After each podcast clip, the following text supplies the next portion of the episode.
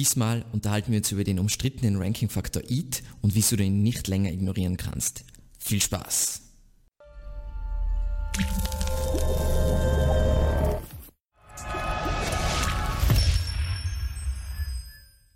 Heute unterhalten wir uns also das erste Mal seit sieben Monaten über das Thema EAT und mir geht es ein bisschen darum zu vermitteln, was wir Neues über dieses ganze Thema dazugelernt haben. Aber zu Beginn eine kurze Einführung für alle, die EAT noch nicht kennen. Und zwar EAT steht für Expertise, Authoritativeness und Trustworthiness und es ist ein Begriff aus den Google Search Quality Rater Guidelines. Ähm, was da wichtig ist für alle, die diese Google Quality Rater Guidelines nicht kennen, ist, das ist jetzt nicht, wie der Algorithmus derzeit funktioniert, sondern das ist, wie sich Google vorstellt, dass er in Zukunft funktionieren soll. Also Google hat mehr als 10.000 äh, Quality Rater, das sind also Menschen, die tatsächlich Suchergebnisse bewerten.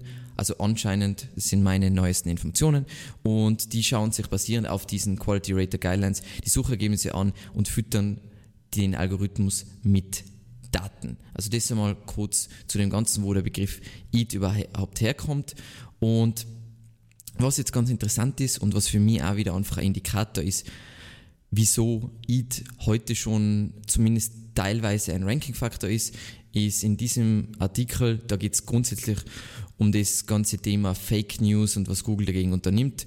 Da stehen mehrere Sachen drin, dass Google heutzutage schon Sachen ähm, oder sagen wir mal Signale hat, um zu einzuschätzen, ob etwas seriös ist. Das heißt, sie sagen, hey, sie messen irgendwelche Signale, die was stark korrelieren mit dem, dass die Informationen in diesem Artikel seriös, unabhängig etc. etc. sein. Also da kann man sich das alles durchlesen. Ist ein ganz interessanter Beitrag generell über das Thema Fake News. Ähm, soll sich eigentlich jeder meiner Meinung nach damit beschäftigen. Und das letzte Mal haben wir uns eben über Google Eat unterhalten nach dem Medic Update und danach waren ja mehrere dann solcher Core-Updates, die meiner Meinung nach immer wieder ähm, auf jeden Fall mit EAT zu tun gehabt haben und auf jeden Fall hier und da wieder die Schlinge enger und weniger eng gezogen haben. Also was auf jeden Fall einer der Schritte war von Google. Zwischendurch war es einfach zu extrem, weil Medic Update war ja der, der falsche Name, weil alle glaubt haben, es hat nur mit äh, Auswirkungen auf medizinische Seiten. Nein, es hat Auswirkungen auf alle Seiten gehabt, aber die Regeln für alle anderen Seiten, also Seiten, die was sich jetzt nicht um finanzielle Geschichten oder medizinische Sichten äh, Sachen drehen, deren, sagen wir mal, Reglementierung ist von Google wieder ähm, gelockert worden. Das heißt, da muss man, wenn man jetzt irgendein Hobbythema schreibt, SEO ist letzten Endes auch ein Hobbythema, dann braucht man jetzt nicht voll die Qualifikationen und braucht einfach weniger Trust-Signale, um trotzdem ein halbwegs hohes EAT zu erreichen. Und über was wir uns jetzt dann unterhalten, ist einfach, ähm, wie könnte Google EAT bestimmen oder beziehungsweise was glaube ich, wie Google EAT bestimmt und was sind dann wichtige Faktor, Faktoren, die wir heute oder die du heute noch an deiner Webseite umsetzen kannst, beziehungsweise woran du arbeiten solltest, wenn du zukunftssichere SEO machen willst. So, also, wie könnte Google EAT bestimmen? Aus meiner Sicht, und da bin ich jetzt 100% ehrlich, ähm, kann Google derzeit nur basierend auf Backlinks und Erwähnungen, also nicht verlinkte äh, Erwähnungen, bestimmen, ob eine Seite, sagen wir mal, seriös ist oder nicht seriös.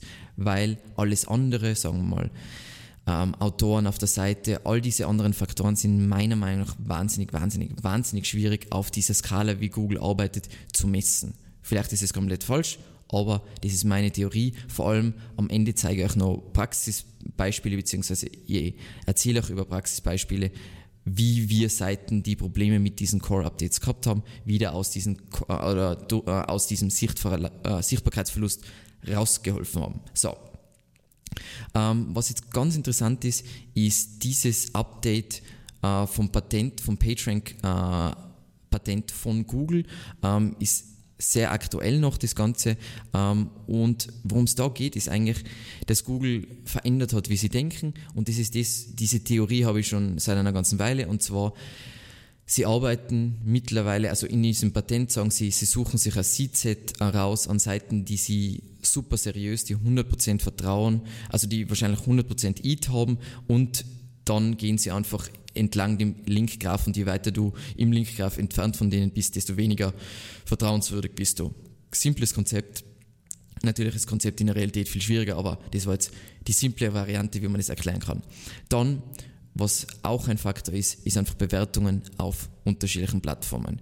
Ähm, generell äh, Bewertungen im Web sind ja eine gigantische Sache und das da gibt es Firmen wie Trustpilot oder Google My Business, also allgemeine Bewertungsplattformen, aber es gibt auch für jede Nische fast schon eigene Bewertungsplattformen, was sie für Hotels zum Beispiel Booking oder TripAdvisor und dort fallen auch wieder Restaurants rein und so weiter. Und das ist was, wo Google sicher sich Daten raussaugen kann, vor allem weil diese Plattformen auch alles in strukturierte Daten auf, äh, ähm, aufbereiten und das heißt jetzt nicht, dass sie sich voll auf das verlassen. Das ist das gleiche Spiel wieder wie mit Social Signals, weil Social Signals sind wie das Problem, wenn Google sich auf diese Daten verlässt und die, diese Daten irgendwann nicht mehr zur Verfügung stehen, dann haben sie ein Problem. Genau das gleiche ist bei Bewertungsplattformen. Aber ich glaube trotzdem, dass das irgendwann mit einfließen muss in den Algorithmus, weil ich dadurch ja doch einschätzen kann, wie denken Leute wirklich über diese Firma. Ich glaube, das ist jetzt noch ein kleinerer Faktor wie jetzt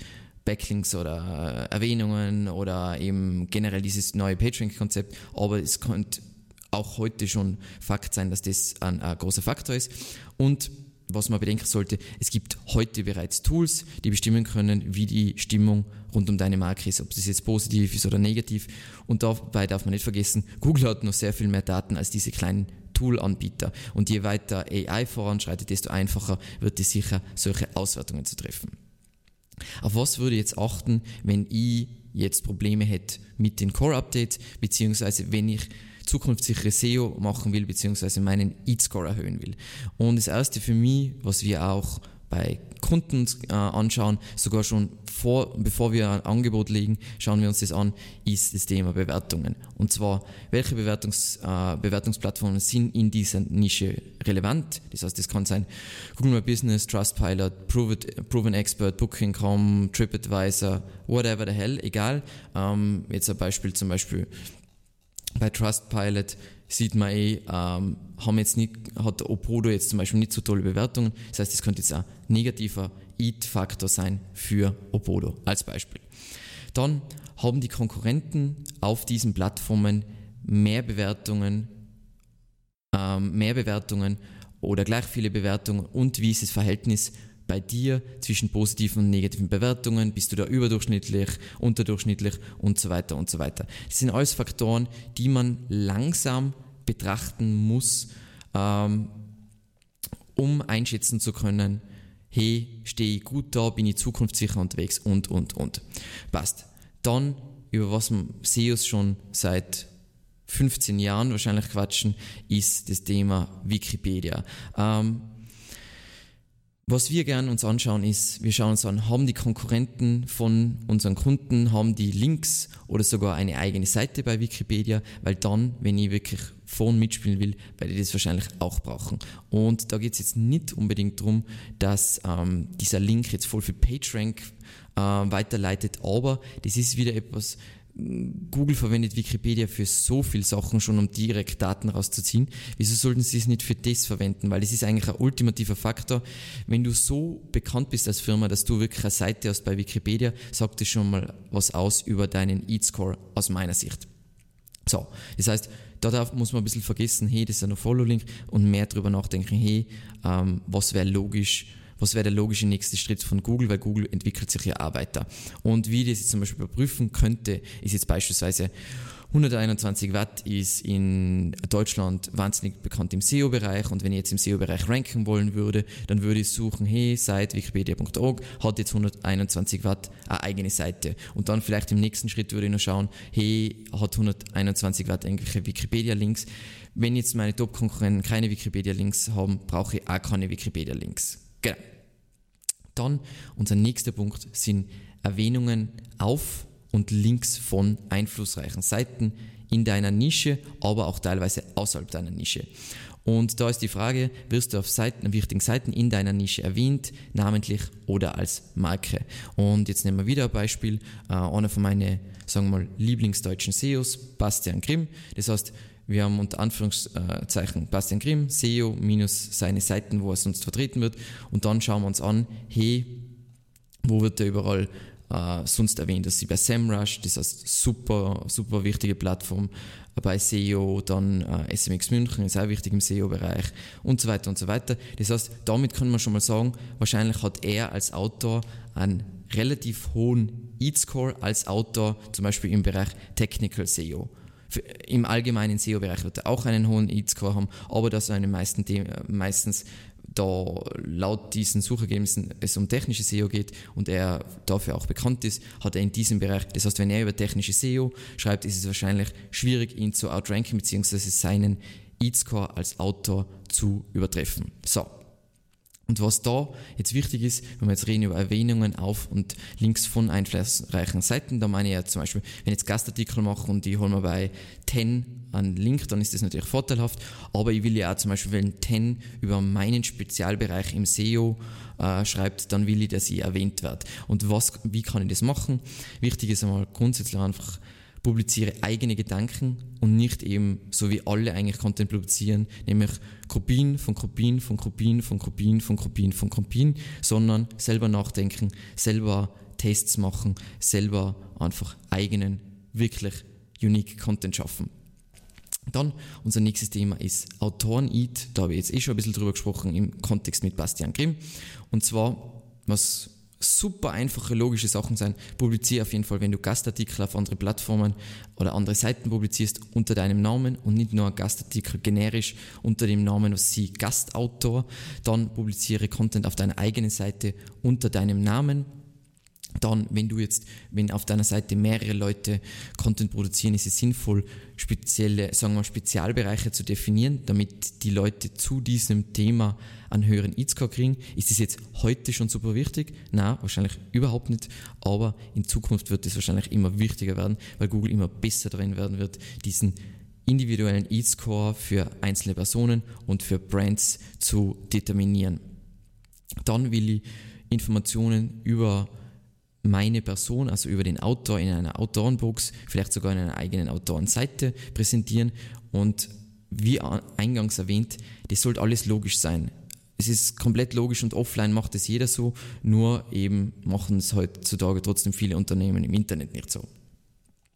Dann, was ich als wahnsinnig interessantes Thema finde, ähm, unabhängig jetzt von EAT, sind einfach äh, Erwähnungen ähm, auf anderen Seiten. Also jetzt, wo es jetzt nicht unbedingt geht, dass ich einen Gastartikel publiziere, aber alles so wie, sagen wir mal, Reddit, Quora, Nischenforen, YouTube, whatever.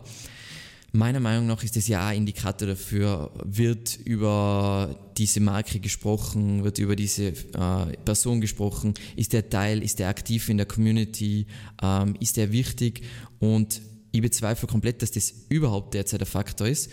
Aber wenn man die jetzt die Google Quality Rater Guidelines sich anschaut, dann wird öfters angesprochen, dass die, Quali äh, die Quality Rater sich anschauen sollen, hey, wie ist die Stimmung rund um diese Person ähm, in Foren und solchen ähnlichen Plattformen.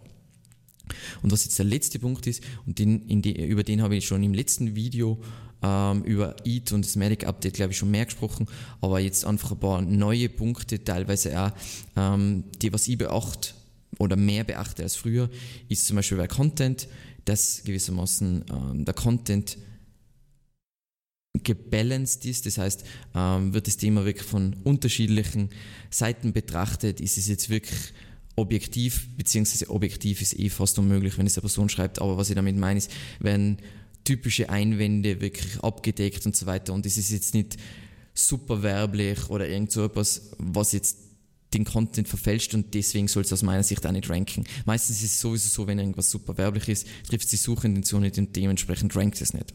Dann natürlich, was wir schon gesagt haben, sind Quellen und Nachweise. Also mit Quellen meine ich, dass man Quellen verlinkt. Externe Verlinkungen sind meiner Meinung nach wahnsinnig wichtig für wirklich extrem gute Rankings in super umkämpfte Nischen und einfach Nachweise, wo man sagt, hey, der und der sagt das und das, dieser Experte sagt so und so. Ähm, das sind alles wichtige Geschichten. Dann Kommentare und Nutzerfeedback. Kommentare sagen einfach Nutzern, wie auch wahrscheinlich in Zukunft Google, hey, da ist, das ist aktiv, die Leute nehmen da daran teil. Das ist jetzt nicht irgendeine tote Webseite, die was irgendwie gerankt wird, sondern die Leute interagieren wirklich mit dem. Also das sind alles so Sachen, äh, die sollten logisch sein, aber ich kenne so viele auch bei unseren Kunden ähm, Blogs, wo eigentlich keine Diskussion stattfindet, weil es einfach als überflüssig befunden wird. Aber meiner Meinung nach ähm, gehört es dazu als fast Messwert von Google, um zu sagen, ob eine Seite wirklich ein Influencer ist in einem bestimmten Bereich. Dann Veröffentlichungs- und Aktualisierungsdatum, einfach damit der User weiß, hey, da bin ich richtig, diese Informationen sind noch aktuell, ähm, den, kann, den Artikel kann ich jetzt noch lesen, beziehungsweise der ist nicht mehr so aktuell, das heißt, der sollte jetzt nicht mehr ranken. Dann natürlich Social Shares, weil es einfach eine Social Proof Geschichte ist. Und dann einfach sowas wie, und das wird, glaube ich, in medizinische Nischen und Finanznischen noch viel, viel schwieriger werden in Zukunft, ist einfach Expertise, nämlich die Frage ist aus meiner Sicht zum Beispiel, ist ein Journalist ein Experte für ein medizinisches Thema? Aus meiner Sicht nein, weil ein Doktor ist ein Experte für ein medizinisches Thema, aber ein Journalist, nur weil er jetzt recherchieren kann, das ist ja genauso wie ein Journalist kann wahrscheinlich ein Jahr lang über SEO recherchieren, deswegen wird er nicht so viel wissen über SEO wie jemand, der was zehn Jahre SEO macht. So, dann natürlich Werbung, das heißt die Menge der Werbung, Pop-ups, was für Art von Advertiser werden beworben. Das heißt, ähm, wir sehen ja immer mehr bei Seiten, die was auch negativ betroffen worden sind von den Core-Updates, dass du halt durch die Advertiser, die die dort präsentieren, bist du einfach gewissermaßen von, hey, die Seite ist super seriös, in einen Sprung bist du wirklich beim Abschaum des Internets. Ähm, dann natürlich Affiliate Marketing. Wenn ich Affiliate Marketing mache, werde ich immer, immer, immer, immer noch besser darauf achten müssen, dass ich ehrlich berate und nicht versuche, ein Produkt zu pushen, weil da wird Google auch besser werden in was es war, was es nicht war. Rechtschreibung, Grammatik soll eh Hausverstand sein. Und dann wieder dieser Punkt mit, ich will gewissermaßen echt individuellen, also individuellen, echt einzigartigen Content publizieren, anstatt einer Kopie von einer Kopie von einer Kopie von einer Kopie. Ähm, dann natürlich, was bei Content trotzdem wieder mit reinfließt, ist Markenwahrnehmung, wenn mein Brand jetzt schon super bekannt ist in einem bestimmten Bereich, ähm, dann habe ich natürlich schon einen Vorteil in Sachen Eat, weil die Leute erkennen die Marke, vertrauen dem Content automatisch mehr.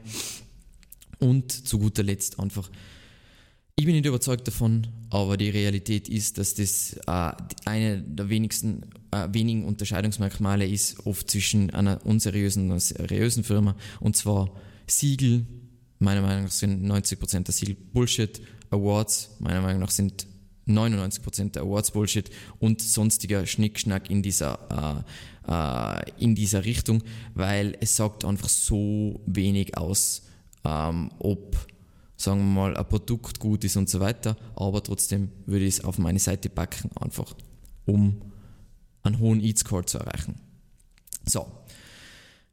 Ich habe euch ja versprochen, zu, zu guter Letzt unterhalten wir uns kurz über einfach ähm, Beispiele von Kunden von uns. Einfach, sagen wir mal, die Überschrift ist Google Core Updates und äh, Sichtbarkeitsverlust bzw. EAT in der Praxis. Ähm, wir haben eben, mm, sagen wir mal, eineinhalb Kunden, die Probleme mit EAT hatten, weil wir haben sie jetzt mittlerweile rauskriegt aus dem Problem. Und das Problem bei denen beiden war, ähm, das Problem ist nicht, dass sie kein hohes EAT prinzipiell haben. Es ist nur so, sie haben offline ein hohes EAT, aber sie haben, das haben sie nie online versucht zu pushen. Das heißt, jeder sollte verstehen, Autorität offline wird nicht magisch ins Internet transferiert, sondern es ist unglaublich viel Arbeit, das ins Internet zu äh, transferieren. Und was uns am meisten gebracht hat. Also von unseren mh, mm, diesen beiden Projekten, aber wir haben auch noch consulted bei anderen Projekten, ist Linkaufbau über Gastartikel auf bekannten Seiten in der Nische von diesen Kunden.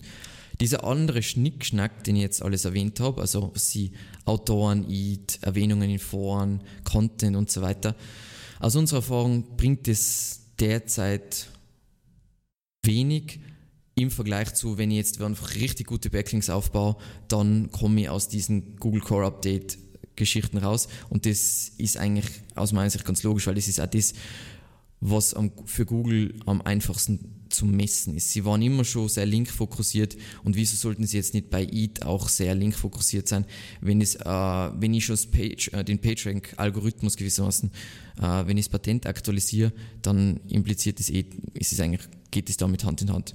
Aber eben, das heißt nicht, wir ignorieren jetzt alles andere, was wir jetzt da ähm, gelistet haben, sondern wir optimieren ja, wenn wir jetzt gute SEOs sein, nicht für heute, sondern wir wollen ja zukunftssichere SEO betreiben und ruhig schlafen können beim nächsten Core-Update. Und deswegen entwickeln wir uns schön dahingehend, dass wir EAT systematisch erhöhen, weil was mit EAT Hand in Hand geht, ist mehr Conversion. Wenn der User natürlich mehr Vertrauen hat automatisch schon und sich besser aufgehoben fühlt und merkt, dass wir wirklich wissen, über was wir reden, dann konvertiert das Ganze auch besser.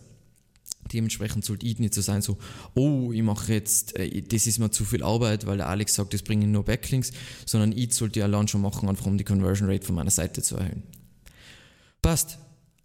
Eben wieder mal ein richtiges Theorievideo. Ich hoffe, es hat euch gefallen. Ich freue mich wieder über Kommentare und vielleicht eure eigenen Erfahrungen mit EAT und mit den Core-Updates. Da würde ich mich sowieso richtig freuen.